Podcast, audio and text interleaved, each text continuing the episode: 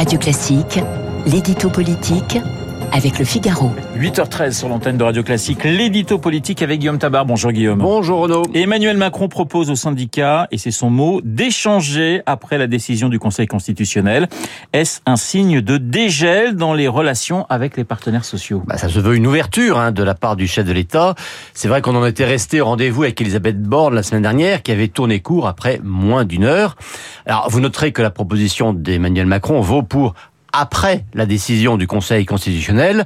Il leur dit donc clairement qu'il ne s'agit plus de parler des retraites, mais de passer à l'étape d'après. Euh, tant qu'on n'était pas au bout du processus législatif, les syndicats pouvaient faire du retrait impréalable. Maintenant, vont-ils trouver que c'est trop tôt pour parler déjà d'autre chose? Vont-ils vouloir une sorte de délai de décence? Bon, en tout cas, cette fois, c'est le président de la République lui-même qui se propose de les recevoir.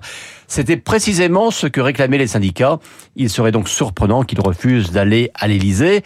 Disons en tout cas que pour tout le monde, cette reprise de dialogue s'impose. Alors au-delà de cette rencontre, de quelle manière le chef de l'État veut-il ou peut-il relancer euh, son action après cette longue crise sociale? Alors il y aura une première étape qui sera la promulgation de la loi qui passe la retraite à 64 ans.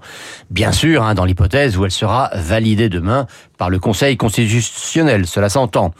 Alors, la promulgation, c'est un acte formel, mais un acte important car c'est celui qui marque clairement le terme de tout processus législatif.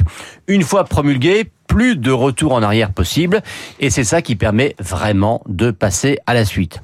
Et souvenez-vous, au tout début de sa présidence, en 2017, Emmanuel Macron avait institué une sorte de rite.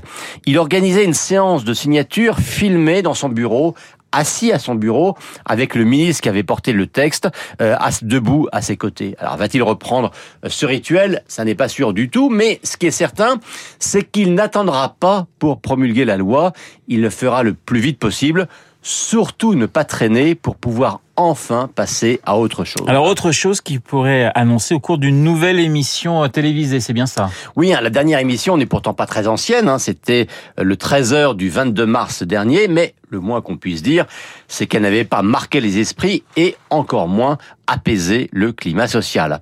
Mais cette fois, rien ne serait pire qu'un flottement entre la fin de la séquence retraite et le début d'une nouvelle étape. Donc cette émission ne tardera pas non plus, certainement la semaine prochaine, et certains disent même peut-être dès lundi. Et puis l'idée hein, sera de détailler les chantiers des mois à venir, ces priorités qui devraient être arrêtées demain dans la matinée avec Elisabeth Borne, sans surprise prolongée à Matignon, et dans l'après-midi avec tous les ministres qui sont attendus dès 16h à l'Élysée. L'édito politique signé Guillaume Tabar. Tout de suite Guillaume Durand, les stars de l'info.